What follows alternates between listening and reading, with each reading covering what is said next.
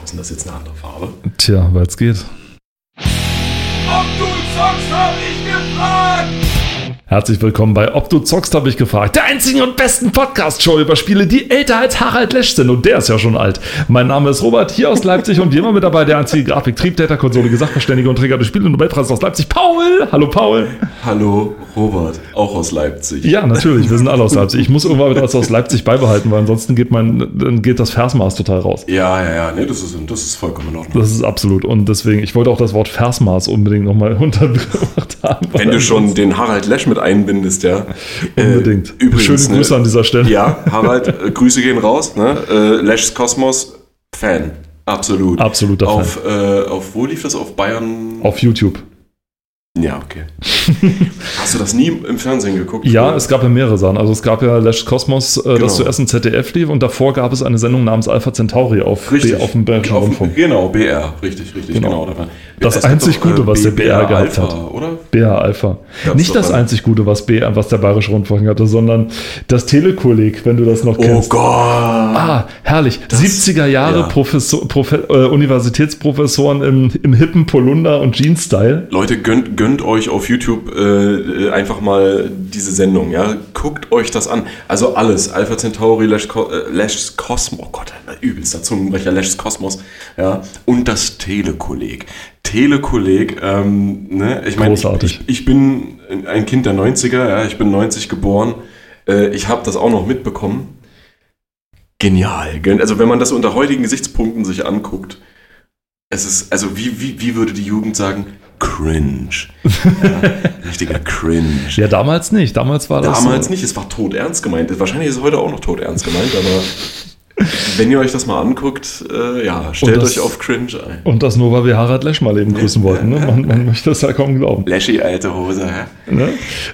Ja, wir waren stehen geblieben Richtig. nach äh, unserem Mega Man 2, äh, nicht Rant, aber es war ja eigentlich ein Lob. Ähm, Das war ein großes Lob, ja. bei einem Titel, zu dem, also zu, na, eigentlich ein Franchise, zu dem ich jetzt per se selbst nicht sagen kann, aber zum Genre, und das habe ich gerade dem Robert auch schon gesagt, es handelt sich hier um Fire Emblem 4. Genau, das hatte Jörg Langer hier, ne? Das ist der. JL. Ja, ja, JL, der, JL. der ehemalige Chefredakteur GameStar, Mitarbeiter, PC Player und so weiter und so weiter. War ja Strategie, ist ja so sein großes Ding. Und ähm, das ist eins von den Punkten in dem Magazin, wo der, einer der Redakteure sozusagen immer so ein, so kleinen Special von ihm selbst, sag ich mal, darstellt.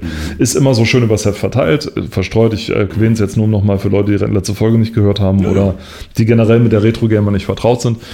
Ähm, die ohnehin auch eine sehr schöne Übersetzung von der originalen Retro-Gamer USA, äh, nee, USA, Quatsch, äh, UK ist, die auch immer eine Ewigkeit braucht, bis sie dann endlich mal geliefert wird, äh, aus, un aus unerfindlichen Gründen.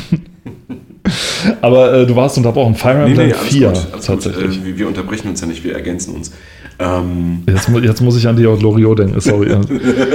Nein, wir ergänzen uns nur groß an. Ich freue mich immer, Immer, wenn ja. Hedwig was besser weiß. Du oh, guter. so gut, so gut. Bitte erzähl mir was über ich bin dein. Onkel. Bitte erzähl mir was über Fire Emblem, bitte. Ansonsten, ansonsten geht's jetzt los. Das ist doch das, war das nicht das mit Das ist die mit der Kurve? Zugszene. Mit, Das mit ist die, ja, das ist die große Kurve von irgendwas, habe ich Ja, vergessen. ja, ich mach das das schnell weg. gut, super gut. Ja, Oh, über okay. das Also, Missgeschick okay. eines Menschen lacht man nicht. Aber wenn es einen Anlass zum Lachen gibt, dann lache ich, schmunzle ich gern Dann einmal. einmal. Wir sind heitere Menschen. Freude muss von innen kommen. Oh. Ey, das waren einfach Lebenserkenntnisse. Nein, also Fire Emblem 4 Danke. oder 4. Danke. Ähm, ein, äh, der, der, wie man hier schon erkennen kann, der vierte Hauptteil einer äh, Reihe, die Mhm. auch bis heute noch äh, weitergetrieben wird. Das neueste ist jetzt für die Switch erschienen. Das ist die immer noch weitergetrieben wird. Sie treiben es immer einfach weiter. Sie treiben- Sie sie haben treiben- eigentlich haben genau. sie schon längst aufgehört, aber sie der, können der Gaul ist tot, die Kuh ist gemolken. Nein, es wird weitergetrieben. der Drops ist Der gelutscht. Drops ist gelutscht, ne? der Teller ist abgewaschen. Ähm, nein, das, der, der neueste Teil ist jetzt tatsächlich, glaube ich, schon, ja doch, der ist erschienen. Äh, hier wird es ganz unten auch nochmal erwähnt. Ähm, Three Houses für die Nintendo Switch. Ja, was ist es nun eigentlich? Also es ist, äh, wie Robert ja schon leicht angedeutet hat, ähm, ein Strategietitel, aber jetzt kommt es ist eine Mischung. Ja? Es ist ein, eine sehr, f- für damalige Verhältnisse wahrscheinlich auch sehr ungewöhnliche Mischung. Ähm, und ich kann einfach mal zitieren, was hier in dem äh, Einleitungstext drin steht. Ähm, oder ich lese einfach mal vor. Die Fire Emblem-Serie ist bis heute eine ebenso ungewöhnliche wie großartige Mischung aus epischer Story, knallharter Rundentaktik, Truppenverwaltung und RPG-Elementen, also RPG, nicht RPG, aber ja. Ähm, und die Sache ist halt die, dass äh, auch so Sachen wie Permadeath äh, eine, eine Rolle gespielt haben. Permadeath, äh, für die, die es vielleicht nicht kennen oder nicht erahnen können. Das ist wie im echten Leben. Das ist, ja, das ist wie im echten Leben. Ne? Also, obwohl da ist man sich ja nicht sicher. Ne? Nein, per, äh, Permadeath, äh, ja, wie, wie, der Name schon sagt, äh, für, für die, die dem Englischen jetzt nicht so mächtig sind, ähm, ist ein, ein Feature, eine Funktion, die nichts anderes bedeutet, als dass, wenn ein Charakter tot ist, ist er tot. Ja? So, dann kannst du den nicht später wiederholen oder so, dann ist er einfach weg. Es gibt viele Rollenspiele, die sowas mittlerweile ja auch als separat zuschaltbares Feature oder Schwierigkeitsgrad eingebunden haben. Bei den ganzen Diablo. Der Hardcore-Mode, ja, genau. Hardcore-Mode und dann, das gibt es auch für. Also ab ähm, dem zweiten gab es das. Titan Quest, glaube ich, mhm. Hat das und also viele andere Spiele auch, aber also ab dem zweiten ja. Diablo war das so, ja. dass man den Hardcore-Mode dazuschalten konnte und dann Richtig, äh, war genau. einmal tot, immer tot. Ja. Und ähm, beim ersten Diablo war das witzigerweise bei der, bei der Planung, also äh, für den ersten Pitch, den der David Brevik damals vorgeschlagen hat, war Permadeath tatsächlich äh, ein Teil. Und für das erste Pitfall, wenn du dich äh, erinnerst. Oder für, für Pitfall, Pitfall Harry oder wie das hieß. Aber ja. es hieß einfach nur Pitfall. Ja. Für einen Atari. Wo du, da, war, äh, da war das mit drin. Ja, ja, nee, es sollte. Ach, es, es sollte. Ach, es sollte. Oh Der ähm, David Braben, nicht, nicht Brevik, sondern David Braben, hat ähm, sich dann allerdings davon überzeugen lassen, dass es eine Scheißidee ist, weil er sagte, ja, warte denn, äh, du hast das Spiel, du musst das Spiel, glaube ich, es hat sogar ein Zeitlimit, glaube ich sogar. Ich glaube, du musst irgendwie äh, Aber es wird nicht angezeigt, ne? Ich weiß nicht genau, aber auf jeden Fall, du hattest irgendwie so und so viele Level, 20 Minuten. Oder das Spiel kannst du in 20 Minuten durchspielen, aber wehe, du machst einen Fehler, dann musst du wieder von vorne anfangen. Ist das nicht eine tolle Idee gewesen? und äh, er hat sich davon überzeugen lassen, dass das keine so gute Idee ist. dass es eher nervig wäre. Vor allem, ja, wenn man an die Steuerung vom Atari noch denkt. Also hier vom, wir reden hier vom allerersten Atari, vom richtig ersten. Oh, also ein Joystick, ein Knopf, das war's. Ja, und wenn du da abkackst, hm, na gut. Nee, Fire Emblem. So heißt das Spiel. Richtig. Ich, ich ähm, wollte nur zurück. Die Sache, nee, nee, alles gut. Ähm, die Sache ist die, wie gesagt, zu, zu, dem Franchise an sich kann ich nichts sagen, aber ich habe vor einiger Zeit, seitdem ich jetzt auch eine Nintendo Switch besitze, ähm, äh, ein Spiel gefunden, beziehungsweise mehrere Spiele auch aus einer Serie, die exakt das, das gleiche quasi beinhalten, und zwar Mercenaries. Und Mercenaries ist genau das gleiche. Du hast eben auch ähm, eine gute Story, die, also mehr oder weniger gut. Es gibt halt äh, Stellen, die mich jetzt nicht so interessieren oder die halt sehr generisch wirken. Aber ähm, du hast es ist sehr liebevoll aufgebaut. Ne? In den ersten Teilen hast du halt auch noch so die, die, ja, die Pixel-Grafik, wenn du so möchtest, hast so eine ISO-Sicht. Ne? Ähm, ISO halt 45 Grad Winkel, richtig äh, von oben herab quasi. Und ähm, du hast ein Terrain mit verschiedenen Höhen, ne? also so können die eben auch Mauern, Häuser, Berge und alles Mögliche darstellen, ähm, Brücken, Flüsse etc. Und du musst eben auch deine, das ist rundenbasiert, ne? du hast verschiedene Ausrüstungsgegenstände, verschiedene Skills und so weiter, ne? musst deine Gruppe managen und du kannst auch für jeden für jeden Kampf nur eine bestimmte Anzahl immer an Charakteren verwenden. Du kannst also nicht dein ganzes äh, Konsortium von, weiß ich nicht, wie viele Charaktere das sind, irgendwie über 100, 200 äh, Figuren, die du im Laufe des Spiels ansammeln kannst. Das ist wie bei Final Fantasy Tactics zum Beispiel, da steckt es ja auch schon im Namen drin, Tactics. Ähm, das ist auch genau aus demselben Genre quasi, nur halt mit Final Fantasy Story und Charakteren. Und äh, genau, du kannst, wenn du die Charaktere verwendest in deinen, in deinen Kämpfen, dann können die aufleveln. Du findest neue Gegenstände, kannst auch neue Gegenstände kaufen, kannst sie ausrüsten. Dann kannst du dich entscheiden, das ist auch nochmal richtig geil, du hast so ein Jobsystem. Ähm, das ist, glaube ich, bei Fire Emblem auch so. Und gerade bei Final Fantasy, äh, da kennt man das ja auch aus den normalen Spielen. Da gab es ja ab, boah, ab welchem Teil war das? War das schon ab dem ersten? Ich glaube nicht. Da gab es ja diese Jobsysteme, wo du dann äh, verschiedene Charaktere haben verschiedene Eigenschaften, soweit so klar. aber du konntest das dann noch beeinflussen, je nachdem, in welche Richtung die du weiterentwickelst, welchen Job die quasi haben. Also Krieger, Zauberer, Ach, Bade. White, White Mage, Red Mage, Genau, Black, Mage, genau, und so solche Sachen. Ne?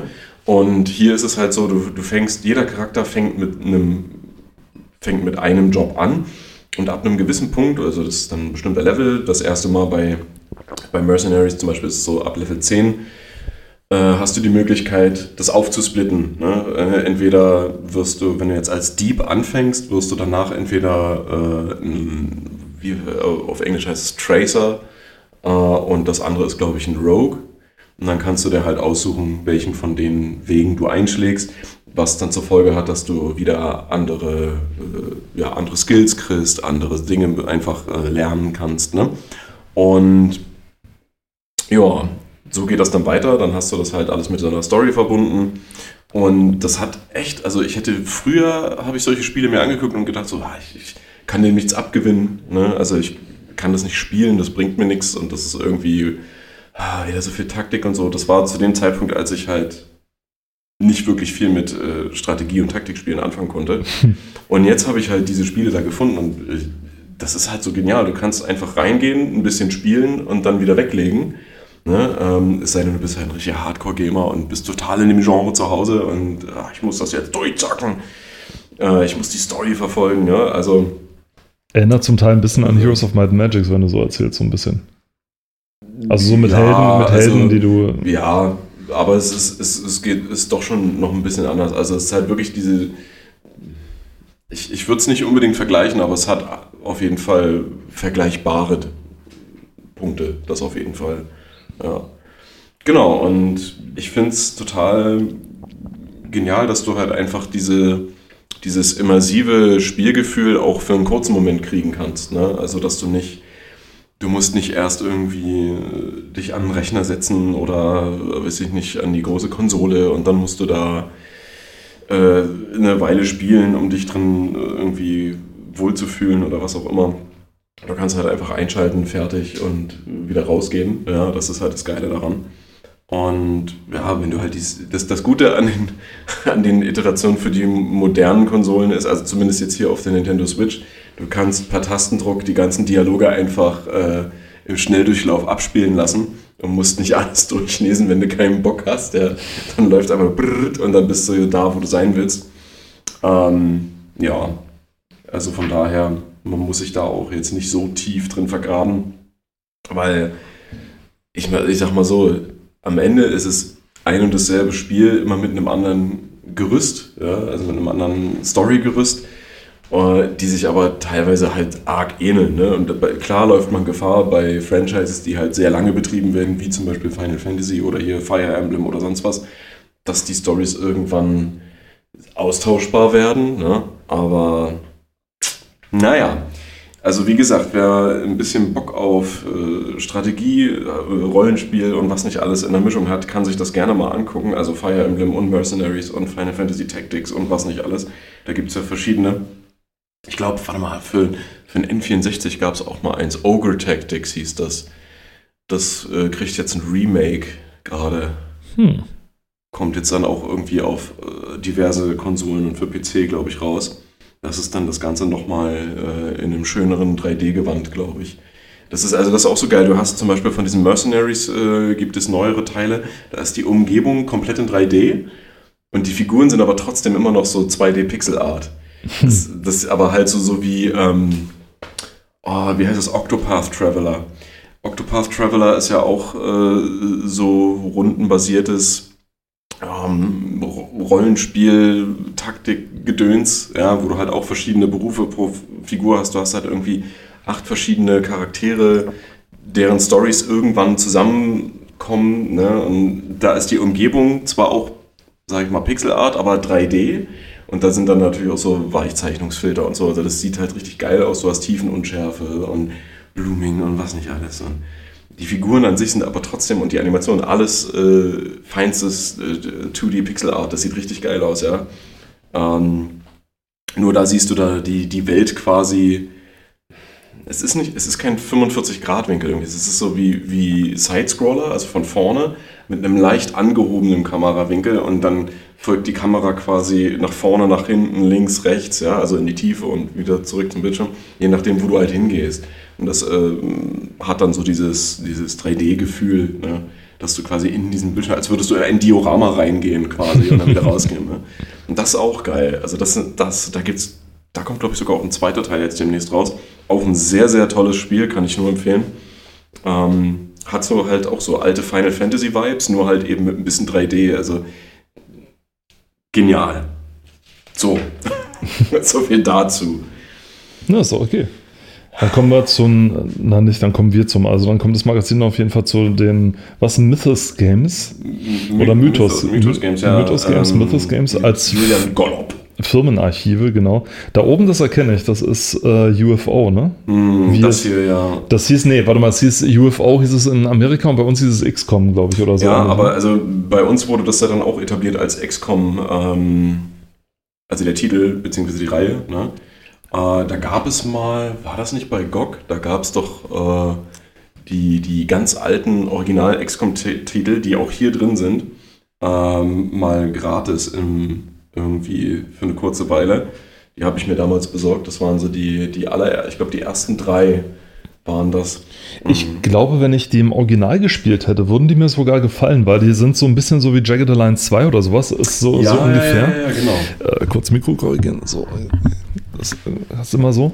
Und äh, das Ding ist, äh, kurze Anekdote übrigens, wer XCOM kennt und so weiter. Wir haben ja gerade über Diablo 1 gesprochen. Der David Brevik hat erwähnt bei seinem Talk bei, der- bei, bei der GDC, hat äh, gesagt, dass er als er die, die Größenverhältnisse festgelegt hat für Diablo, hat er sich an XCOM orientiert und hat quasi die Teilgröße von XCOM entspricht exakt einer Teilgröße in Diablo 1, also Ah, bis, okay. bis heute, also heute immer noch, äh, logischerweise jetzt, wo es fertig ist, aber ja, aber das ist tatsächlich kein Zufall. Also die Ja. Teilgröße, also die Größe einer Bodenplatte in Anführungszeichen, auf der dann zum Beispiel eine Wand stehen kann oder einfach nur ein, Ja. ein Teppich, ein Boden oder eine Figur, ist dann genau dieselbe Größe. Also das lag daran, weil Diablo 1 bis, glaube ich, zur Mitte zur Entwicklung rundenbasiert war.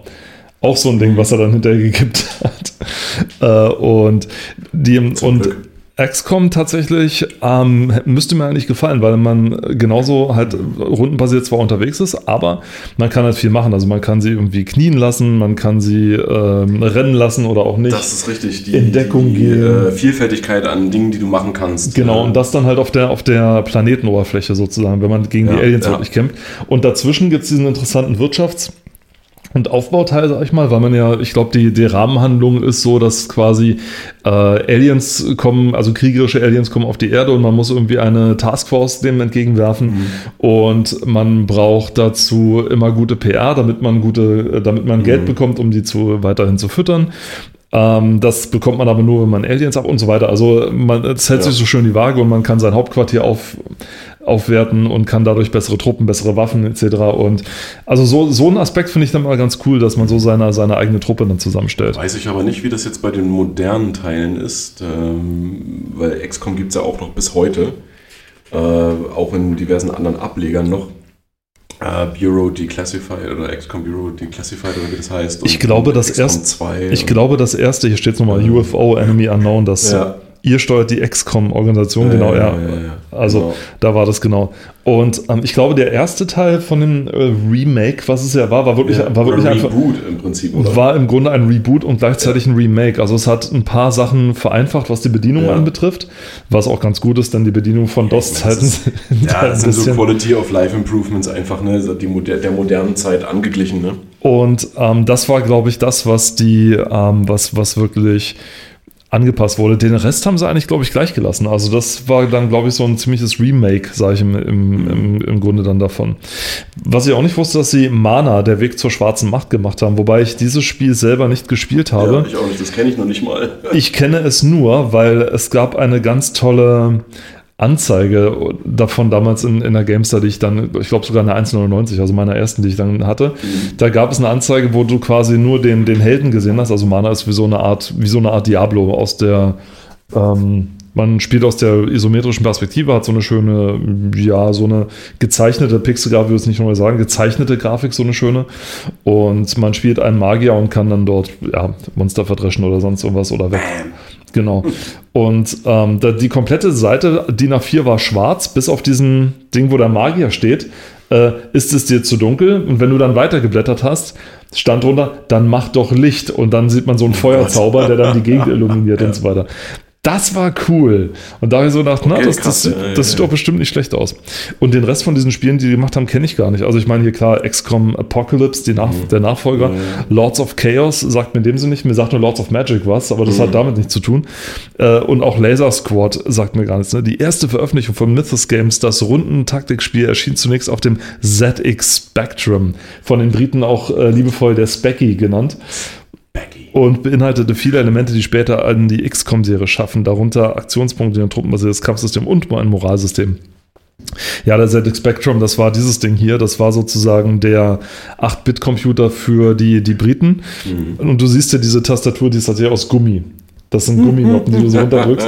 Scheußlich zu schreiben und trotzdem haben es genügend Leute gemacht und das Ding konnte irgendwie nur acht Farben gleichzeitig darstellen oder irgendwie sowas. Also es war, es war wahnsinnig eingeschränkt und Sound auch, frag nicht nach Sound, also auch. Also, wo, du, wo, du, wo du sagst, hm? äh, Moralsystem, das finde ich auch, äh, das ist ein, ein, ziemlich, ein ziemlich cooles Feature oder ein ziemlich geiles äh, System, äh, was ja einige Spiele auch mit eingebunden haben. Ähm, äh, zum Beispiel, hast du mal äh, das, die, das Videospiel zu The Thing gespielt? Nein, tatsächlich nicht. Nee. Ähm, also wir reden jetzt hier von dem Horrorklassiker mit Kurt Russell der, in einer Hauptrolle. Mit Kurt ähm, Russell, ja genau. Mit Kurt Russell oh, aus Bottrop. Nee, ähm, Castro Brauxel, bitte. Castro Brauxel, ja. Ähm, nein, da, da geht es im, im Prinzip um eine Forschungsstation in der, jetzt darf ich nichts Falsches erzählen, Antarktis oder Arktis? 50-50, ich sage jetzt Antarktis. Ähm, und da, da wird eine außerirdische Lebensform quasi zutage gefördert, die dann äh, die Leute befällt. Und das ist eigentlich auch ein, ein, sehr psychologischer Horror und so weiter. Und da gibt es ein äh, 3D-Action-Videospiel dazu. Also Action-Survival-Horror kann man es fast nennen.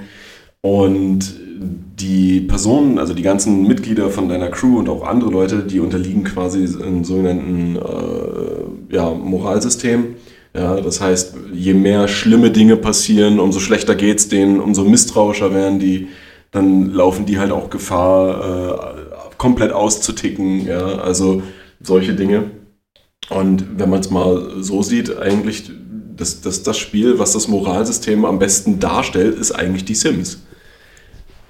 Ja, also die Sims äh, sollten eigentlich jedem Begriff sein. Irgendwie äh, ist halt ein Live-Simulator im Endeffekt, wo du alles tun und lassen kannst, eigentlich, was du willst. So ziemlich, ja. Gibt es ja mittlerweile auch schon in der vierten äh, Iteration. Ähm, wir fangen erst gar nicht von den Add-ons an, die es über die Jahre gab für alle Teile. Ich glaube, die Sims ist das Franchise mit den meist, also mit dem meist erschienenen und vielleicht auch verkauften Add-ons und wir reden auch wirklich von Add-ons, weil die wurden alle, bis auf jetzt beim vierten Teil, alle auf physischem Medium verkauft. Ja, natürlich, als irgendwann die Download-Varianten erschienen sind äh, und aus einem Add-on ein DLC wurde, ähm, gab es das auch da, aber bei Teil 1 bis 3 gab es die alle auf physischem Medium. Und Teil 2 war, glaube ich, der mit den meisten. Ähm, genau, aber da ist ja eigentlich nichts anderes. Wenn es dem Charakter schlecht geht, dann ja, horcht er nicht mehr auf euch oder macht halt nur noch Müll oder liegt weinend in seinem eigenen Urin und kommt nicht mehr klar und schläft ein. Ähm, solche Dinge können passieren, ja, und da, da, das ist ein sehr gutes, eine sehr gute Darstellung vom Moralsystem. Natürlich gibt es auch andere so taktische Spiele oder Rollenspiele, wo Moralsystem eine Rolle spielt, die eine ganz andere Auswirkung haben. Aber ich finde, es ist ein sehr interessantes System, was man einbinden kann in solche Spiele. Ja, ich weiß nicht, ähm, Baldur's Gate und, der, und, und, und die ganze äh, Riege dort, die haben ja sowas ähnliches auch, glaube ich, wenn du Charaktere, ja. die zum Beispiel chaotisch böse sind und chaotisch gut oder, oder neutral gut äh, die können sich mit, die können untereinander nicht äh, gut arbeiten, dann laufen die manchmal Amok oder was, ich weiß es nicht, keine Ahnung. Ja, ja, doch, das, das stimmt schon. Die haben, die haben zumindest eine gewisse Toleranzgrenze, Richtig, sag ich mal richtig, so. ja, ja. Aber die ist je nachdem, wie, wie dein, wie dein, ähm, aus, wie dein Ding ausgelegt ist, mehr oder weniger. Also die haben, die können, es gibt welche, die können sich untereinander nicht leiden. richtig, ja. und stellen dir dann irgendwann die entscheidende Frage, so, das war's jetzt und ähm, entscheide dich jetzt entweder ich oder ich oder der oder Richtig, ich oder richtig, sie oder ja. irgendwie sowas. Und ähm, manche Charaktere wandern nie ab, egal wie böse oder egal wie gut sie sind, aber bei manchen Mhm. ist es dann tatsächlich so, dass sie sagen, sorry, aber ich kann, äh, wenn du zum Beispiel immer nur rechtschaffene Dinge tust Ja. und dann sagt ein chaotisch böser Charakter, sorry, aber äh, ich kann in der Gruppe nicht leben oder sowas, dann, das geht ver- nicht. dann verpissen die sich. Dann verpissen die sich einfach, was ziemlich geil ist. Es gab in Jagged Alliance auch, auch im ersten und im zweiten schon ein Moralsystem, wo du darauf aufpassen musstest, dass du, äh, dass du nicht zu viele von deinen Kollegen wegschießen lässt, weil die, weil die hauen nämlich ansonsten ab. Das ging aber schon im Vorhinein, weil sie teilweise auch Ausschlusscharaktere hatten. Das heißt, wenn du Charakter A angeheuert hast, dann kannst du Charakter B nicht mehr anheuern. Ja, ja. Es sei denn am Spieleanfang, wo du sozusagen beide gleichzeitig anheuerst, wo die noch nichts voneinander wissen. Mhm. Und dann ähm, maulen die dich erst voll, wenn sie dann da sind. Ey, du hast mir nicht gesagt, dass der Blödmann jetzt da ist. ist, ja, Oder so, ja, ne? Und ähm, dann ertragen die das auch nur für einen gewissen Zeitpunkt, sagen dann so, es, es reicht, sag ich mal. Dann hast du nur noch die Möglichkeit, die von der Gruppe her zu trennen und sagen, Mhm. okay, der eine ist in Gruppe 1 und den setze ich nur da in dem Sektor Ja. an, sodass die sich nie im Sektor und nie in einer Gruppe sozusagen gegenüber, Mhm. gegenüberstehen, weil die sich dann hassen wie die Pest. Und ich finde ich find das halt geil, dass es bei so äh, bei Rollenspielen wie im Baldur's Gate oder Pillars of Eternity oder äh, hier, ähm, wie heißt das? Tetris. Ja, ja, ja, Te Tetris, Tetris, Das nein. berühmte Moralsystem Äh, in Tetris. also das, ja, oh, pass mir bloß mit den viereckigen Würfeln auf. ja. Nee, ähm, hier. Die runden Würfel waren. Divinity äh, Or- Divine Origins. Divinity und so weiter. Ja, und äh, die, die neueren Teile davon auch, die in schönem, wunderschönem 3D. Äh, also die haben echt eine schöne Grafik. Die sind cool. Ähm, da da gibt es auch, dass die dann diesen Rollenspielen quasi so noch, noch mal einen taktischen Twist mit reingeben. Ne? Ich meine, klar, du hast dann halt auch rundenbasierte Kämpfe, kannst du halt auch machen. Ähm, und da deine Taktik herholen, aber das gibt dem Ganzen noch mal so irgendwie so, ne? Ähm, und auch mit den Hintergrundgeschichten von den Charakteren und äh, wie steht diese Rasse zu der Rasse und diese Kaste zu der Kaste und solche Sachen. Ne? Total War. Total War. Da haben die Soldaten ein Moral, eine eigene Moral, sag ich mal so, tatsächlich. Und ähm, da ist es eine, eine sehr wichtige Sache tatsächlich zum Beispiel. Weil wenn du auf dem Schlachtfeld bist und du kämpfst zum Beispiel, du kannst natürlich einen Haufen äh, Musketenbürger oder sowas aufwarten, dann bist du zwar zahlenmäßig in der Überlegenheit, aber trotzdem gewinnt eine ähm, Elitetruppe zum Beispiel. Ah, Total War kommt da noch vor. Aber trotzdem kommt dann zum Beispiel, das hatte ich auch, äh, das sieht man zum Beispiel ganz extrem, wenn man zum Beispiel so eine Schlacht wählt wie Napoleon und Waterloo, die ich übrigens gewonnen habe als Napoleon. Möchte ich hier mal hinzufügen, ja. Ich habe habe irgendwann mal einen Screenshot dann davon gemacht und habe ihn dann vergessen, wo ich ihn hingelegt habe. Und ähm, da ist es sehr wichtig. Also da startet man mit seiner, mit, mit mehreren wirklich Eliteeinheiten, mit voll ausgemaxter Moral. Und die ziehen sich nicht zurück, egal wie viele Leute von ihnen fallen. Also zum Beispiel, sag ich mal, solche Bürger, die f- fangen schon an wegzulaufen, wenn nur 20% von denen dann weggeschossen wurden. Ja, ja, dann klar. schmeißen die ihre Gewehre hin und rennen nur noch. Was ziemlich geil ist für den Anfang, weil die kommen dann an hier und du denkst so, wow, das sind aber echt ganz schön viele. Mhm. Ja gut, dann fallen auch erstmal ein paar von deinen Leuten, aber die bleiben stehen, weil es, sag ich mal, professionelle Soldaten Ja, ja, sind, ja. die dann erst fliehen, wenn irgendwie 50% von denen äh, tot sind. Und die anderen fangen aber schon bei 20% an zu fliehen. Das heißt, deine Linieninfanterie klatschen dann, keine Ahnung, drei, ein, drei Regimenter weg oder sowas, ja, mit, mit Leichtigkeit. Ähm, und da ist dann die, das Moralsystem sehr wichtig, weil dann kommt äh, die Moralstärkung zum Beispiel an, die anderen fliehen nicht, wenn der General zum Beispiel in der Nähe ist. Dann fliehen sie nicht so schnell. Schießen besser, treffen besser und so weiter, unterhalten solche ganzen Goodies und so. Fällt der General, fällt natürlich auch die Moral mit und dann sind sie noch leichter zu beeinflussen. Also Ja, klar, ja. da zählt dann wirklich das Moralsystem, wo das super wichtig ist und auch super realistisch. War ja im echten Leben auch so, ne? Oder in, in den echten Kämpfen früher, ne? Wenn du irgendwelchen mit, mit irgendwelchen Anfängern gekämpft hast, die du, keine Ahnung, äh, nehmen wir mal an, du bist jetzt irgendein großer Feldherr, der sich widerrechtlich irgendein anderes Land einverleiben möchte oder irgendwie sowas und äh, lässt dir halt Was dann ja die im echten Leben nicht passiert. was ja nicht, es Destiny nicht passiert, ja, Mhm. und äh, lässt dir deine ganzen Berufssoldaten wegschießen und kommst dann nur noch mit dem, was du irgendwie von den äh, hinter, hinter der letzten Ecke vorgekratzt hast. So Lehrer und äh, naja. Irgendwie, ne, irgendwie Leute, die im Hauptberuf, im Hauptleben nicht, nicht Soldat sind oder Ja. sowas, sondern äh, die quasi nur eine Muskete in die Hand gekriegt haben und dann an die Front geschubst werden. Von denen ist halt äh, leistungsmäßig nicht so viel zu erwarten, wie, sage ich mal, von seinen Elitekriegern so zum Das Beispiel. ist richtig, ja. Die es dann natürlich auch gab in Total War, ne? Die, die, Ja. die Plänkeleinheiten, die super lust, äh, lustig waren, weil die eine sehr hohe Reichweite hatten, aber dadurch sehr wenig. Aber wir kommen ja noch zu Total Wir War. kommen, wir kommen noch und den diversen Ablegern.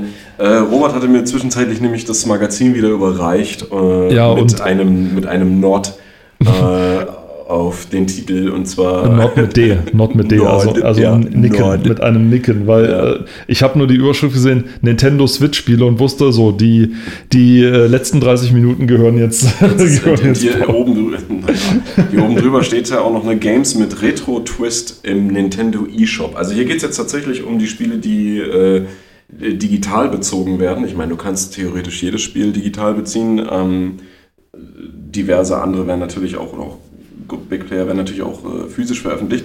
Und da komme ich gleich zu einer Besonderheit. Und zwar das, das erste Spiel, was hier genannt wird, ist Cuphead. Cuphead, äh, für die, die es vielleicht nicht mitbekommen haben, ist seit, oh Gott, nicht 2019 ist es, glaube ich. Ja, hier steht es 2019.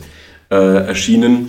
Ähm, ein netter Side-Scroll Shoot'em Up? Naja, nicht wirklich. Also doch schon irgendwie, weil du kannst ja mit deiner Pistol Hand kannst du ja dann schießen. ähm, Cuphead im, in dem Sinne, weil die Hauptfigur oder Hauptfigurin, die man spielen kann, eben, naja, es sind kleine Figuren mit einer Tasse als oder einem Cup im Englischen halt als, als Kopf. Ja.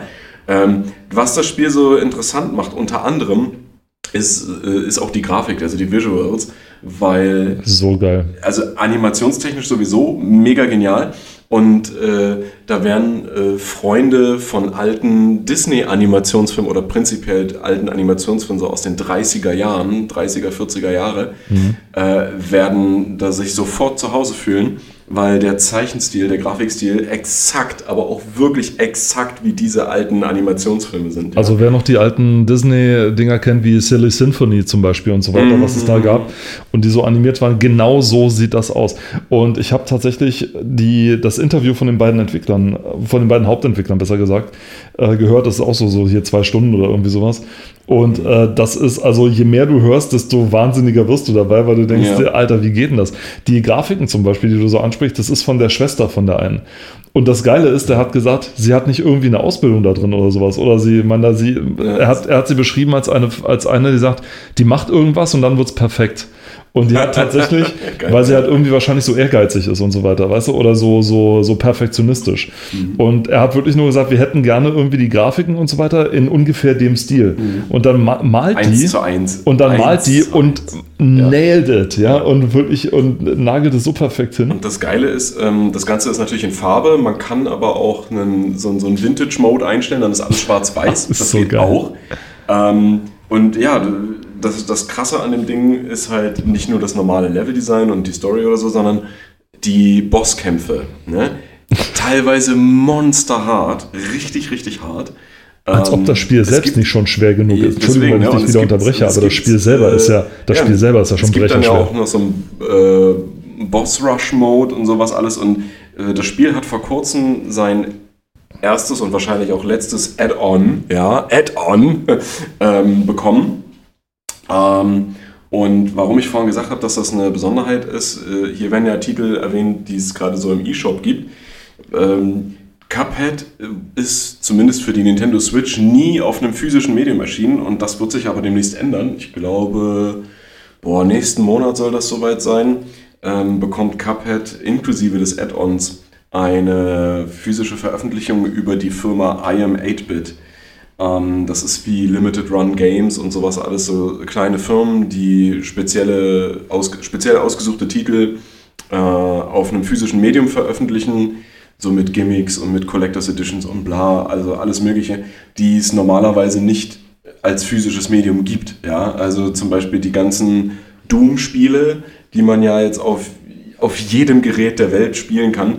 Ähm, wir beschränken uns jetzt aber mal auf die Konsolen oder auf den PC. Die kann man ja alle nur runterladen. Ne? Also die gibt es nicht im physischen Medium, außer man guckt halt oder hat, wenn man die Chance gehabt, genutzt hat, bei äh, Limited Run Games zum Beispiel.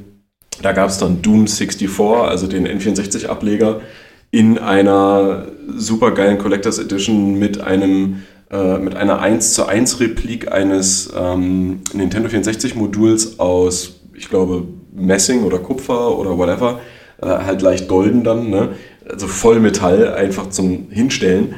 Und äh, mit dem richtigen physischen Medium für Xbox, PlayStation und Nintendo Switch ja, also wirklich mit Modul oder halt eben Disk und mit Hülle und mit Benutzerhandbuch und allem möglichen Zeug. Geil. Ne? Und genau, das wird jetzt mit Cuphead auch passieren. Ähm, kommen wir aber gleich mal weiter. Äh, Es wird noch. Bei Cuphead fällt mir vor allem erst nur der Okay. Run, der Run vom, vom The Mexican Runner ein. Von die, die HörerInnen wissen ja alle, ich bin ja so ein Speedrun-Fan. Und die, der The Mexican Runner hat bei dem einen Run wirklich ein Ding hingekriegt, der hat so einen 100% Run irgendwie gemacht. Mit Cuphead tatsächlich. Ja, und Scheiße. macht live und macht das Ding live ein 100% Run tatsächlich. Und also das in einer Mordsgeschwindigkeit und vor allem, wenn du, ich glaube, direkt beim ersten Ding, diese Run-and-Gun-Level äh, gibt es ja, Mm, naja. wo du tatsächlich nur die ganze Zeit durch, der sprintet da Ja. durch und sammelt da alles und macht, das ist totaler Wahnsinn. Also es ist echt, echt irre. Und dann gibt es noch so Bekloppte, die spielen einen No-Damage-Run durch bei diesem Ding. Es Ja. ist möglich, es ist physisch möglich, dieses Spiel durchzuspielen, ohne einen einzigen Hit abzukriegen. Ah, das ist so weird. Echt. Also, Aber schon, aber nochmal, das Spiel ist bockschwer. Es ist unfassbar Ja. schwer. ja. Aber es bringt da viele schöne Game-Modi mit. Zum Beispiel, ich sehe hier den einen, das sind zwei, ne? Das ist das der Zwei-Protagonist, weil du kannst theoretisch Genau. das auch zu zweit Du kannst, du durchspielen. kannst es im Koop Im Koop spielen Ja. und Koop rettet jedes Spiel. Koop ist so ein Ding, das rettet einfach, weil du, es gibt nichts Geileres, als mit einem guten Kumpel oder sowas, ein Spiel, das ihr beide mögt, gleichzeitig Mhm. Ja. zu spielen. Es Ja. ist einfach, es ist einfach super geil. Und das, das ist halt wirklich auch ein, eine gute Wahl gewesen bei dem Spiel, weil das, das ist wie gemacht dafür eigentlich. Ja, absolut. Und äh, da hast du recht, also das, das kann eigentlich fast jedes Spiel retten, ja.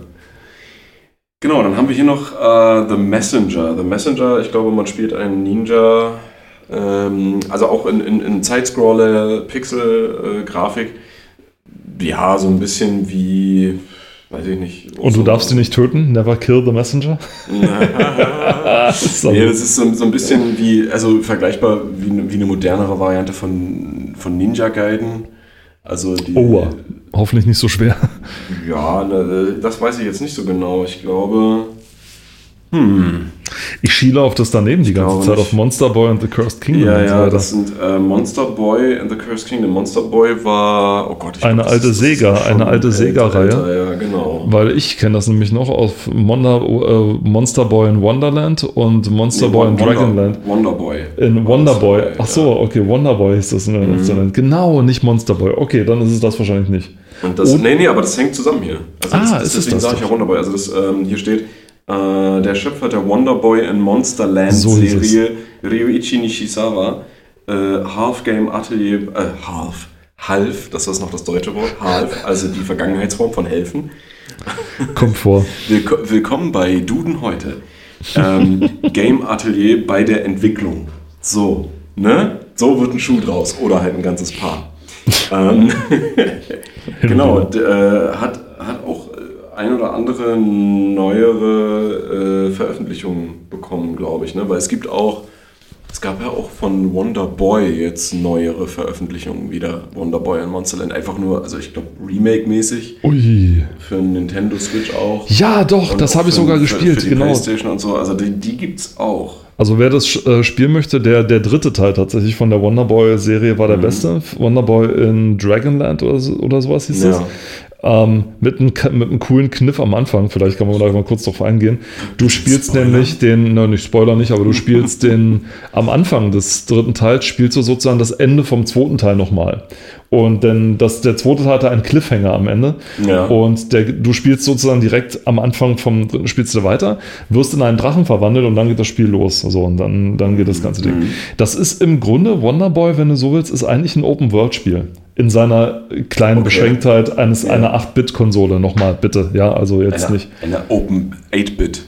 Aber immerhin, also es gibt eine offene, relativ offene Welt, in der du dich frei bewegen kannst, in der du Monster killst, wo es Läden gibt, wo du Sachen einkaufen kannst. Die Monster lassen immer wieder Geld fallen. Du kannst äh, gewisse Quests Das machen ist auch so so eine. Sache, ne? Nur mal ein kleiner, kleiner Seitenhieb, ne? Woher Der haben vom Monster. Ja, woher haben Monster Gold? In jedem Rollenspiel, ob du eine Ratte, ein Wolf oder so, du findest immer Geld. Verschlucken die das? Oder so? Waffen. Oder Ja, wie, wie, wie kann ein, ein, ein, ein Wolf äh, einen Dolch fallen lassen oder eine, eine, eine helle Bade oder woher kommt das? Ich meine, bei Sonic ist es noch relativ eindeutig. Wenn du da auf ein, wenn du da einem Vieh auf den Kopf springst, dann knackst du damit sozusagen die Roboterrüstung und das Ding wird frei und fliegt dann weg. So. Alles cool. Aber warum eine Weird. Ratte plötzlich, sag ich mal, vor allem immer mehr Gold? Bei Diablo, ne? Bei. Diablo, je, je höher du gewinnst, 100 ist das, Gold. ja, eine, eine Ratte hat dann mal eben hier so einen, hier einen Jahreslohn oder sowas bei sich dabei. Die Ratten wahrscheinlich auch einfach mal größer. ja, genau. Nun gut, kommen wir wieder zurück, Entschuldigung. Und äh, genau, Wonderboy und äh, nee, Dragon's Trap heißt das, genau, Wonderboy in, Dragon's in Dragon's Trap hieß das. Und äh, jetzt die ganzen Leute, die jetzt äh, schreiend vor dem gesessen haben, das heißt der Dragon's Trap, du Vollidiot, Mann. Oh ja, ja, okay. Und ähm, das macht dann auch richtig Spaß tatsächlich. Und ähm, du hast eine relativ offene Welt, wo du dann, sag ich mal, Monster killst, Geld besorgst, etc. und das dann auch für bessere Ausrüstung immer wieder geben kannst. Und äh, so zieht sich das das ganze Spiel durch. Ist eigentlich gar nicht schlecht. Diese Remakes von diesen 8-Bit-Teilen, äh, deswegen dachte ich, du meinst das und hast es verwechselt. Nein, du hast es nicht verwechselt, Nee, nee, sondern nee. du wusstest genau richtig. Äh, es gibt auch noch von Alex Kidd noch ein, ein, ein Remake tatsächlich genau, Alex auf Kidd. Steam. Das habe ich dann Uh. auch gespielt. Und das Komische ist, also ich habe es gespielt und habe mir so die ganze Zeit gedacht, also entweder ist bei mir irgendwas komisch oder mit meinem Ding ist irgendwas. Es hat mir den Eindruck, als sei die Steuerung ähm, wir- wirkt irgendwie so ein bisschen, als hätte das, als hätte Alex Kidd plötzlich Schlittschuhe an. Weißt du, also irgendwie so, so, Ah, okay. er gleitet plötzlich Ja. wesentlich mehr, als ich das vorher gewohnt war. Denn in dem, also man kann ja auch auf die alte Grafik umschalten und da ist es Ja. mir am meisten aufgefallen, weil ich mir dachte, okay, da passt jetzt nichts mehr wirklich mit der, mit dem, wa- was ich halt noch im, im Kopf habe oder Ja. was mein Muskelgedächtnis halt noch im Kopf hat, so nach dem Motto, das passt plötzlich Ich meine, das, das kann einen natürlich auch trügen, aber das könnte ich mal ausprobieren, weil für die Nintendo Switch gibt es das nämlich auch. ich, hast du das Original denn gespielt? Also Ja, ja. tatsächlich das Original. Ja, also nicht, nicht durchgehend, aber ich kann mich, das war so ein Ding, ähm, kurzer Umschwenk. Wir sind dafür Ähm, bekannt. Bei meinen äh, Großeltern damals, als die noch äh, oben auf der Insel Rügen gewohnt haben, da gab es ein Nachbarskind, äh, das hatte das äh, zu Hause. Ich, ich, hatte, ich hatte das ja nie. So. Und also weder Konsole noch äh, das Spiel. Und da konnte ich das spielen. Mm. Und da habe ich das gespielt. Alex Kidd in Miracle World. Ja. Das sich damals noch Also- Miracle World. Miracle Whip. ja, ja, das war das Beste. Miracle. Miracle World tatsächlich. Es Ja. ist, ähm, wobei das, das Ding ist, ja, es ist ja ein japanischer Titel und die Japaner mit ihren Titeln sind dann immer ein bisschen cheesy. Off the rail. Off the rails sind die. Und äh, vor allem war ich immer, ich, ich fand die Figuren da drin im Spiel so toll, bis ich dann irgendwann genug Englisch konnte, um zu verstehen, was die eigentlich sagen und wie, wie unspektakulär das eigentlich ist. Also man merkt wieder, Wissen zerstört Illusionen tatsächlich. It's dangerous to go alone. Take this. Tja, und, und deswegen, also ich habe es gespielt und mir ist irgendwie, also die Steuerung geht mir irgendwie nicht mehr so einfach von der Hand, wie das mal vorher war. Ich habe irgendwie das Gefühl, der, der springt später so, so, eine, so eine Millisekunde, oder so, aber spürbar, ja. Oder gleitet zwei Frames zu lang oder so, ich weiß es nicht mehr. Das sind alles so, so, so Kleinigkeiten. Aber die gehören halt so dazu, vor allem wenn du so eine präzise Steuerung tatsächlich von so einer direkten dann gewohnt bist. Das ist ein bisschen komisch. Ja. Ich kann verstehen, wenn das, wenn, wenn, das, wenn das nervt im Prinzip. Ne? Also gerade wenn man das natürlich früher auch anders in der, von früher anders in Erinnerung hat, wo ich aber eben auch meine, das kann einen halt auch trügen. Ne? Aber Trügen äh, auf Rügen. Ah, Entschuldigung, das, äh, der Clown war lecker heute Morgen. Geh los hier. Ähm, was hier aber auch noch ähm, auftaucht, was ich persönlich, ähm, das gibt es auch auf anderen Konsolen, ähm, ist ein äh, Castlevania-Klon im Endeffekt. Äh, Bloodstained, Curse of the Moon. Tatsächlich. Davon gibt es auch zwei, äh, zwei Teile. Äh, und es gibt auch einen, oh Gott, ich, ich darf das nicht verwechseln, es gibt auch diesen einen äh, Castlevania-Klon 3D von ah, Iga. Wie heißt der? Iga Dingsbums? Na, egal. Egal. Auf jeden Fall auch äh, schöne alte Pixelgrafik, Sidescroller, teilweise auch wirklich ein, also es ist ein richtiger Klon von Castlevania, weil Ähm, teilweise Ge äh, Gegner oder wie auch immer äh, eins zu eins übernommen wurden. Von dem Super Castlevania oder von dem Original oder von dem NES Castlevania, so eher so ein Klon? Ähm, das Sym Symphony of the Night, das ist, äh, ich glaube. Oh, okay, hier hört es Ist das Super Nintendo oder ist das noch Nintendo NES? Muss ich, muss ich nochmal überlegen. Ich glaube, hier wird es auch genannt. Warte. Ähm, ach, genau, doch, hier, da ist er ja. Äh, Koji Igarashi, auch Iga genannt. Und der hat auch einen 3D-Titel davon gemacht, ähm, der auch ziemlich geil ist. Ja. Ähm, und hier steht das Spiel von Koji Iga Igarashi, äh, der bei Konami bereits an Castlevania, Symphony of the Night und etlichen anderen Spielen mitarbeitete, geht ganz klar in die Metroidvania-Richtung. Also das ist auch von ihm, ne? also diese, diese zwei Spiele mittlerweile, äh, oder drei in dem Fall, wenn man den 3D-Titel mitrechnet. Und ähm, er hat im Prinzip, wie soll ich sagen, sein, sein eigenes Castlevania gemacht, so, äh, wenn man das so möchte. Also es ist halt nicht über, ist, ich glaube, das läuft nicht über Konami. Ähm, und das ist im Prinzip wie einfach ein altes Castlevania, nur höher aufgelöst. Im Prinzip so, dass es halt auch auf einen Widescreen passt. Ja? Und die machen echt Spaß. Also wenn du wirklich Castlevania oder äh, Metroid-Fan bist, dann fühlst du dich halt sofort zu Hause. Und du kannst, es steuert sich wie ein Castlevania, es sieht aus wie ein Castlevania, es hört sich an wie ein Castlevania, es heißt nur anders. Ja. Und man kann, also das ist, ich, ich würde mal so sagen, zum Beispiel von, ich weiß gar nicht, ob wir darüber gesprochen haben in der letzten Folge, bei, nee, haben wir nicht, bei Mega Man. Ähm, dieses Franchise gibt es ja auch immer noch, aber es hat seit langem kein richtig gutes neues Mega Man mehr gegeben. Ja. Und dann irgendwann wurde doch von, waren das Mitentwickler oder äh, Gründer von, von diesem Mega Man-Franchise, die äh, dann gesagt haben, so, wir, ver das, wir veröffentlichen jetzt ein neues, Number 9 hieß das, glaube ich. Oh Gott, das war so, aber ein Riesen, das war das aber ein war Riesenskandal. ein Mörderflop vor allen Dingen war das. Vor allem war es ein Mordskandal. Ja. Weil die haben das nämlich erst über Kickstarter, über, so, über ne? Kickstarter finanziert, ja, ja. haben ewig dann entwickelt, verschoben, verschoben, verschoben. Und dann plötzlich hieß es, ach ja, übrigens, wir, ähm, wir haben jetzt einen Publisher. Ja wir haben jetzt einen Publisher und äh, das Ding wird jetzt sozusagen äh, über, über den, den Publisher gemacht und so weiter. Mhm. Und, all die, und all die Leute, die dann Geld dazu gegeben haben, haben gesagt, äh, wie, wie jetzt, ne? so ungefähr. Mhm. Und haben während der Entwicklung, als es noch nicht mal fertig war, schon mit einem neuen Spiel angefangen, wo die Alten gesagt haben, so, Leute, wollt ihr nicht mehr erst das Spiel machen? Ja. Dann kam es raus war nicht so jetzt der Renner. Nee, es war, ein, es war so gesehen ein mega Flop und es war halt auch. Ähm es gab bei der Werbung einen Skandal, weil sie bei der Werbung irgendwie so ein bisschen ähm, irgendwie ähm, das Spiel ist aufregender, aufgeregter als ein äh, Single-Nerd bei der Prom Night oder irgendwie sowas oder ja. irgendwie so, also irgendwas in der Preisklasse, also so, so richtig schwach, äh, schwacher, ja. schwacher Gag und so weiter und hat damit noch einen Skandal gehabt und dann also die haben sich so in den Fuß geschossen mit dem Ding, das gibt es überhaupt nicht. Und da, da würde ich, was wollte ich eigentlich sagen, genau, ähm, dass, oh, dass, äh, dass es in, hier in dem Fall genau andersrum ist. Ne? Also es hat, es hat, glaube ich, auch niemand wirklich mit diesen Spielen gerechnet und die sind halt auch äh, low-key quasi gestartet, aber die lohnen sich, also die lohnen sich wirklich, die sind richtig, richtig geil. Und gerade wenn man das dann natürlich auf der Switch hat und ähm, sowas im Handheld-Modus spielen kann. Ich meine, es gab auch Castlevania und Metroid-Spiele für einen für Gameboy. Ne?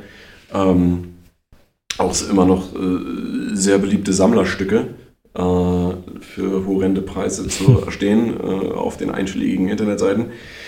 Ähm, oder Plattformen, ich sage einfach mal Plattformen. Ähm, Genau, und da, da macht das natürlich nochmal was richtig her. Es gibt, ne, es gibt ja mittlerweile auch äh, diese ganzen Retro Gaming Collections, also von, ähm, von Street Fighter gibt es diese 25th Anniversary Edition, wo du alle Street Fighter-Titel drin hast. Äh, vom, vom ersten Teil, der unter heutigen Gesichtspunkten was total weird ist, ja. ähm, bei Street Fighter ging es ja erst ab dem zweiten Teil so richtig los. Also da wurde ja nochmal komplett umgemodelt alles.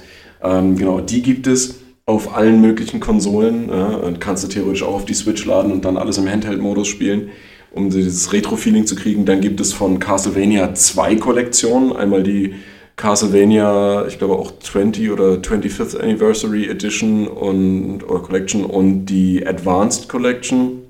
Ja, da hast du einmal die ganzen Gameboy-Spiele drin, äh, NES und äh, SNES-Titel. Dann dazu noch, was sehr interessant ist, die japanischen Versionen. Da hast du auch Kid Dracula drin, was vorher nicht im Westen veröffentlicht wurde.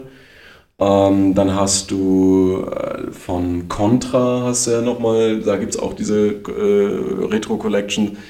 Und nur von Metroid halt nicht. Hm. Interessant, egal. Aber es sind ja auch andere Publisher. Und ähm, genau, was mir bei Castlevania noch einfällt, mhm. es gab ähm, ja so eine, auch so eine, ich fand das so ein bisschen witzig, das ist so ein bisschen wie bei Indiana Jones. Der erste Teil war cool, den zweiten Teil what the fuck und der dritte Teil dann wieder cool, ja. Und so war das bei Castlevania auch, denn es gab mhm. den zweiten Teil, Simon's Quest hieß der, ne? Das war der zweite Teil. Ja, aber da gibt, es gibt zwei zweite Teile.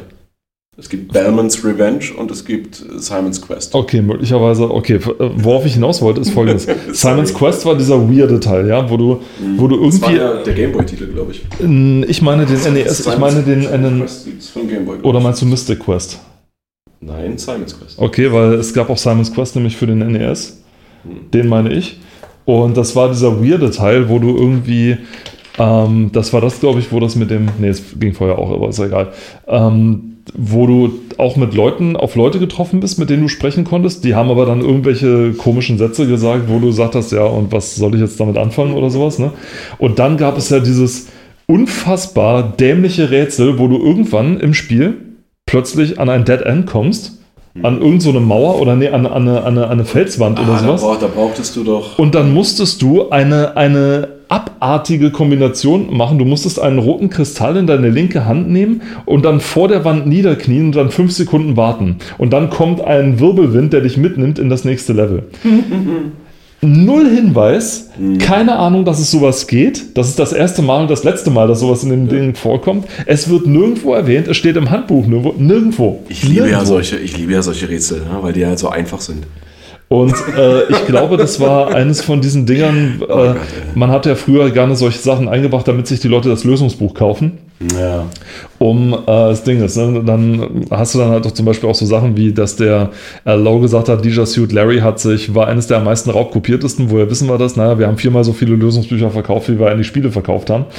äh, ja, er hat dann auch immer gesagt, wenn wir schlau gewesen wären, hätten wir nur Lösungsbücher geschrieben und die Spiele weggelassen. Das wäre wahrscheinlich am besten gewesen. Ähm, Stellen Sie jetzt vor. Ja, ja, und, ähm, und das war eben Simon's Quest und das war einfach nur verscheußlich. Und dann gab es irgendwie ein, ich weiß nicht, ob das ein Fanmade war. Ich, äh, da eine extra, auch noch auf einer Cartridge, glaube ich sogar, die so viele Sachen in dem Spiel ausgebessert hat, also die irgendwie ein richtiges Kaufsystem eingeführt hat, die wirklich die Leute sinnvolle Sachen hat sagen lassen, also mit Tipps, wie ja. was man im Spiel machen kann, und die so, so dass äh, dieses Rätsel noch entschärft haben, indem sie irgendwo eine Schriftrolle ihn haben finden lassen, wo drin steht, knie nieder vor dem sonst irgendwas ja, ja. und nimm den Kristall in die linke Hand. Also ich, ich, ich glaube, das, das muss ein Fanmade gewesen sein. Und das hat nämlich der, äh, der AVGN, der Angry Video Game Nerd, hat es nämlich vorgestellt und äh, ist da fast vom Glauben abgefallen, wie schön einfach das plötzlich ja. ist und wie viel Spaß dieser Serienteil plötzlich macht, weil das vorher so sein, sein, sein Hasstitel war. Ja, ich meine, das, das, sind tatsächlich so Sachen, ne, wenn du ein Spiel machst und dann baust du was ein und denkst, oh, das ist total geil und auf dem Papier ist das total genial, ja. Und dann spielst du das und denkst, ja, das kann man so veröffentlichen, die Leute sind so klug, ja. Und ist ja schön und gut, ne? aber wenn du dann davor sitzt und dir denkst so, es wird nicht erklärt, es wird an keiner Stelle gibt es, äh, gibt es irgendeinen Hinweis. Und es ist eine Mechanik, die nur einmal verwendet wird. Ja. ja. Warum sollte man eine Mechanik in ein Spiel einbauen, die nur ein einziges Mal verwendet wird, nicht erklärt wird? Und also warum? Also was bringt einem das, ja? Also ich meine, wenn du, wenn du vorher nicht mal annähernd so, äh, nicht unbedingt komplexer, aber schwer zu erratende Rätsel einbaust, wie soll man denn dann darauf kommen, dass es einen Punkt im Spiel gibt, wo man völlig out of the box denken muss, was vorher nicht verlangt wird. Das ist, als würdest du den Schwierigkeitsgrad von easy auf, äh, auf Hardcore nur an einer Stelle im Spiel stellen, um dann wieder zurückzustellen. Es ist immer doof, wenn ein Spiel mitten im Spiel plötzlich die Regeln ändert und es ja, dann vergisst ja, dir das zu sagen. Ja, also, Oder nicht, nicht unbedingt vergisst, sondern sich einfach weigert, dir das zu sagen. Also bei einigen Sachen bin ich wirklich überzeugt, dass es damals deswegen so war, damit die Leute das Lösungsbuch kaufen. Also da gab es einige, da gab es einige Dinger, Spiele, wo immer so ein, Ja. wo man sagt, das ganze Spiel ist cool, bis auf diese eine Stelle, wo du dich fragst, what the fuck, wer soll denn darauf kommen? Und eines der Dinger zum Beispiel ist folgendes, wo, ähm, das weiß ich nämlich deswegen, äh, aus einem völlig anderen Aspekt und der ergibt so viel Sinn, wenn man drüber nachdenkt. Es gab dieses herrliche Spiel ähm, äh, König der Löwen, basierend auf dem gleichnamigen äh, Kinofilm von ähm, äh, Brad Sperry. Der hat mit seinem Studio, der später dann Command Conquer gemacht hat, dessen Studio hat damals genau dieses Spiel entwickelt. Ja. Und er hat tatsächlich von Sega den Auftrag bekommen, im dritten oder in der zweiten Welt oder so einen sogenannten ähm, Weekend Stopper einzubauen. Ein Weekend Stopper ist ein Spiel, ist eine, ein Level oder irgendeine Art Mechanik, die dafür sorgt, dass du möglichst viel Zeit aufwenden musst, um auf die Lösung zu kommen, sag ich mal. Das war deswegen wichtig, weil Sega und viele andere Spielehersteller und auch Nintendo wussten, es werden eine Menge Spiele nicht gekauft, sondern übers Wochenende ausgeliehen von Videotheken. Man ist ja. damals als kleiner Videotheken. Bub, in meinem, in meinem Fall als kleiner Bub, auf in eine Videothek gegangen. Dort gab es nämlich nicht nur ähm, äh, äh, Filme in den, in den schwer zugänglichen Bereichen, sondern da gab es dann, da gab es dann auch äh, Spiele aus, zum Ausleihen und auch sehr viele dann teilweise. Oft, oftmals auch die mit dem Hinweis, äh, kein Verleihrecht, wo die VideothekarInnen einfach äh, die, die äh, Spiele gekauft haben und zum Verleih angeboten haben. Mhm, war total super. Und äh, diese und äh, die hat es dann übers Wochenende und musste es dann wieder zurückgeben. Und das wussten die. Und haben gesagt, ihr müsst irgendein Level einbauen, der es so schwer macht, damit ihr das Spiel häufiger ausleihen, Ausleihen, müssen. ja. Und genau deswegen, also solche Weekend-Stopper gab es tatsächlich. Es ein Teil davon war zum Beispiel auch in, in äh, gab es in Mickey Mania oder sowas, gab es einen Teil, wo du äh, vor den vor so Bullen wegrennen musstest oder irgendwie sowas. Das heißt, Mickey rennt auf, auf dich zu, in Anführungszeichen, und du siehst im Hintergrund nur die äh, Pferde oder irgendwas, irgendwas antanzen und du musst denen ausweichen. Und musst auch zum Beispiel Steinen ausweichen, die dir im Weg liegen. Und das ist halt, und du hast teilweise keine andere Möglichkeit, außer den Level auswendig zu lernen und genau zu wissen, Mhm. wann muss ich jetzt springen. Das gab es in Lion King auch dann später, wo du in dieser berühmten Szene, wo Simba vor, Ja, den, ja. vor den Gnus äh, fliehen muss und so weiter. Ähm, und das sind solche, das sind solche Weekend-Stopper. Und ich wette, sowas ähnliches war das mit so einem Lösungsbuch-Ding, war das bei äh, Simon's Quest auch und bei Granny, was äh, nur bei uns Granny hieß und in Amerika hieß das Armed and Delirious. Das ist ein sehr, also Leute, wir sind, ich bin äh, nicht dafür, irgendwie äh, Drogen zu, oder den Drogenkonsum zu, ähm, wie heißt es, zu Promoten. zu promoten oder irgendwie sowas, oder wie heißt das deutsche Wort dafür? Gut zu heißen. Gut zu heißen. Zu ja. Ähm, aber wer sich mal einen richtig guten Abend machen will, der sollte sich äh, ein paar gute Freundinnen einladen, äh, sollte dort das Rauschmittel seiner Wahl zu sich nehmen, äh, welches, welches er in verantwortungsvoller, er oder sie in verantwortungsvoller Art und Weise konsumieren kann, ohne damit Eigenverabreichung quasi. ohne damit sich selbst oder anderen zu viel Schaden zuzufügen. Und dann sollte er das Spiel äh, Granny im Deutschen und im amerikanischen Armed and Delirious, das hieß auch überall anders, äh, machen. Ich kann äh, Paul vielleicht gerade mal ein paar Screenshots äh, zeigen. Ihr allen anderen müsst es vielleicht kurz googeln, denn dieses Spiel ist ähm, Hilarious. hilarious. Es ist vor allem, es ist die Definition des Wortes weird. Ja, also es ist wirklich, nein, das meine ich nicht. Das ist äh, vielleicht doch lieber der deutsche Titel. And Delirious, da ist es. Genau. Ähm, ja, und ihr, das Spiel ist genauso weird, wie es ist. Ja, es ist, man steuert eine alte Frau. Und das ist nur ein Teil davon. Und ja, äh, allein auf diesem Bild ist schon der Wahnsinn. Also man ist irgendwo im Weltall, sitzt auf einem Schlammthron, hat ein Fass mit merkwürdigen Dingen und darunter zieht eine merkwürdig gestaltete Ameisenkolonie ein äh, noch lebendes Schwein auf einem Viehwagen hinter sich her. Also ja, es ist so weird. Und es gibt von Accursed Farms einen zweiteiligen, einen zweiteiligen, ähm, ein zweiteiliges Review davon. Was macht man da in dem Spiel? Wenn ich dir die Story erzähle, die ist der Wahnsinn. Die Story ist, also nur kurz Rahmenhandlung. Du bist eine Familie von, es gibt diese Familie von Menschen, die an Tieren experimentieren, Okay. bis ein ausgefuchst bis ein wahnsinniger Space-Hase Ja. alle Familienmitglieder entführt, um das Rezeptbuch der Oma zu klauen. Ah, Und ja. die Oma Okay. ähm, ist jetzt dabei, das Rezeptbuch und nebenbei auch die Familie zu retten. Vor diesem wahnsinnigen Space-Hasen, der aussieht Mhm. wie aus den schlimmsten Albträumen äh, gerissen. So wie Five Nights at Freddy's oder so? ich weiß nicht, vielleicht sieht man ihn hier irgendwo. Ähm, oder man muss einfach das Da Zusatzwort. rechts oben auf dem. Nee, das ist er nicht. Okay. Das, ist, das ist ja noch, ach, das sieht ja richtig nach einem Hasen aus. Ähm, vielleicht sollte man, äh, das ist hier, der von hinten, so sieht er aus. Wow, ein Känguru. Ja, das ist er von der Seite, aber man sieht ihn Nicht kaum vorne. richtig tatsächlich. Da. Nee. Also Rechts. er sieht, nee, das war er tatsächlich auch nicht. Äh, ist jetzt langweilig für die, die zuhören natürlich, deswegen lassen wir das auch gleich sehen. Ich werde es nachher nochmal nachgucken. Ihr könnt es euch selber später nochmal angucken, aber glaubt mir, das Spiel ist wahnsinnig. Und da kann man vielleicht auch schließen mit diesem wunderschönen Bild aus der ersten, direkt aus dem ersten, aus der ersten Stunde oder sowas. Mit einer badenden Kuh, wo man nichts weiter außer dem Schaum sieht und außer dem riesen Euter, der steif nach oben zeigt, aus dem Badeschaum heraus. Und äh, man löst übrigens dieses Rätsel dadurch, dass man. Es ist ein Zeiträtsel übrigens, also ganz großartig. Okay. Man muss sich, äh, nee, man, man muss das, äh, den Teppich verrutschen und sich anschließend hier auf diesen Mülleimer draufsetzen. Das bewegt die Kuh dazu, warum auch immer, aus dem Wasser zu steigen, zu stolpern und Und nebenbei auf, das, ähm, auf den Mülleimerfuß zu fallen, damit Granny hochgeschleudert wird und diese Shampooflasche da kriegen kann. Leuchtet ein. Leuchtet absolut ein und nach der Logik sind alle Und das ist Rätsel aber da drin. Point and Click, ne? Das ist Point and Click. Okay. Und zwar Point and Click von 1900, was, 95 oder sowas? Oder 94 Oh, mit, wie der, ich gerade sehe, bei Abandonware. mit der damaligen Grafik. Also, äh. Leute, hier, da ist der Hase, ganz so kurz Ach, mal. Scheiße. Ja, genau, da ist er. Das Ja, ist. ja, das ist, äh, das, das, das könnte was für mich sein.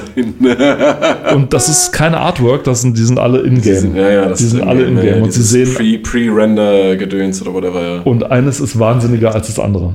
Also, Also, es gefällt mir. es ist wirklich, wie gesagt, ich, ich promote keine, kann den, nicht den Drogengebrauch, aber wer sich's mal wirklich hart geben will, äh, dieses Spiel Oh und Gott. Dieses Spiel und sonst irgendwas. Ich würde mal, äh, um, um dem Ende jetzt äh, entgegen zu Schlittern. Äh, zu schlittern äh, das hier noch beenden. Es werden hier noch Spiele genannt wie Wargroove und äh, Thunder Force 4. Äh, jeweils Spiele, die ich nicht gespielt habe bis jetzt und äh, wahrscheinlich auch nicht spielen werde. Wargroove geht so in die Richtung von Advance Wars. Ähm, ja, Advance Wars ist auch so ein rundenbasiertes Strategie. Äh, Kampfspiel, also Kampf, ja, Kriegsspiel im Prinzip, ähm, wo du verschiedene Truppentypen hast, die, du, die natürlich effektiv oder weniger effektiv gegen andere sind. Ähm, genau, und da gibt's, ach genau, da gibt es, äh, ich glaube, das ist so ähnlich, ein, ein paar Spiele aus der Serie, die heißen Tiny Metal. Und da habe ich für die Nintendo Switch mir auch einen mal besorgt. Und das ist also besonders mit der japanischen Synchronisation mega gut. Tiny Metal. Richtig genial. Ähm, ja, also das geht wohl in die Richtung. Und Thunder Force 4 ist dann so ein, ja, so ähnlich wie, boah. Also es gibt auch, gab schon andere alte äh, Thunder Force Titel, äh, Ti- Titel, Titel, oh Gott, ich kann sogar nicht mehr nicht reden. äh, kurzum, äh, so ein, was ist das? Äh, Ja, sech- 16-Bit würde ich fast schon sagen. Ähm, oder ist das, ist das 16, wenn du dir das Das würde ich 16 mit, ja. Das würde ich doch äh, so, so 16 typische, die man auch auf, auf Sega-Konsolen gespielt hat, Side-Scrolling, Alien, Raumschiff, Shoot'em, Ups, Gedöns, Spiele. Ähm, ja, man fliegt halt immer von links nach rechts und dann kommen von rechts halt äh, die, die Gegner und man hat verschiedene Waffen-Power-Ups für sein Raumschiff und so weiter und kann dann da äh, Fire Away. Ähm, und dann wird hier aber noch ein, ein ganz äh, großes, äh, der Gro ein großes der großen Spiele, äh, oder sind ja in dem Falle zwei, Jetzt kommt's. ähm, Final Fantasy X, also Oh mein 10 Gott, und ja. Final Fantasy X2. Also 10.2, weil irgendwann haben die Leute sich von Square Enix gedacht, so, wir veröffentlichen einfach Spiele in zwei Teilen. Ähm, ja, weiß nicht, ob der Grund dahinter äh, plausibel ist, aber ja, äh, Und dann, hat, und dann hat Blizzard gesagt, das ist eine super Idee. StarCraft, ja. StarCraft 2 veröffentlichen jetzt auch äh, in drei Teilen. Ja, ja aber, aber, ah, aber da muss ich sagen, die haben das noch wenigstens als, äh, als Add-on quasi äh, betitelt. Hier ist es ja nicht so. Hier werden die Teile einfach quasi Teil 1 und Teil 2 genannt, immer. Ja, da, also es gibt einige Final Fantasy Teile, die einfach eine, eine 2 dahinter haben und die Story halt weiterführen. Und also ich weiß nicht, muss ich mich mal ein bisschen weiter mit auseinandersetzen, aber ich finde es halt irgendwie unsinnig. Egal, auf jeden Fall geht es hier um das HD Remaster, auch erhältlich auf Xbox, PlayStation, bla, PC, whatever. Ähm, und ich, ich kann mir vorstellen, dass es gerade auch auf, auf der Switch im Handheld-Modus einen gewissen Reiz hat. Ne? Ich meine, man hat zwar im Handheld-Modus keine äh, Full-HD-Auflösung, man hat halt nur äh, 720p, aber bei vielen Titeln und auch gerade bei, bei, bei solchen Titeln, die ja aus einer älteren Ära stammen, selbst wenn sie jetzt 3D-Grafik haben, ähm, machen immer noch fein was her. Ne? Also auch mit einem guten Bildschirm äh, ob das nun LCD oder OLED oder whatever ist, sieht das trotzdem noch gut aus. Und ich meine, das ist das Einzige, was halt bei dem HD-Remaster jetzt wirklich besser ist, ähm, ist halt die Framerate. Die Texturen wurden teilweise äh, gut überarbeitet und du hast dann halt standardmäßig eben eine gute Kantenglättung. Also ich meine, das Original Final Fantasy X und X2 ist ja für die PlayStation 2 erschienen und ja, da hast du halt nicht immer komplett gute Kantenglättung äh, sichtbar und du hast halt verwaschene Texturen und whatever. Aber auch damals sah es schon sehr gut aus, natürlich. Ne? Und das gibt es jetzt auch, oder schon seit einer gewissen Zeit, eben für die Switch und äh, ist halt ein Klassiker irgendwie, der mit dazugehört.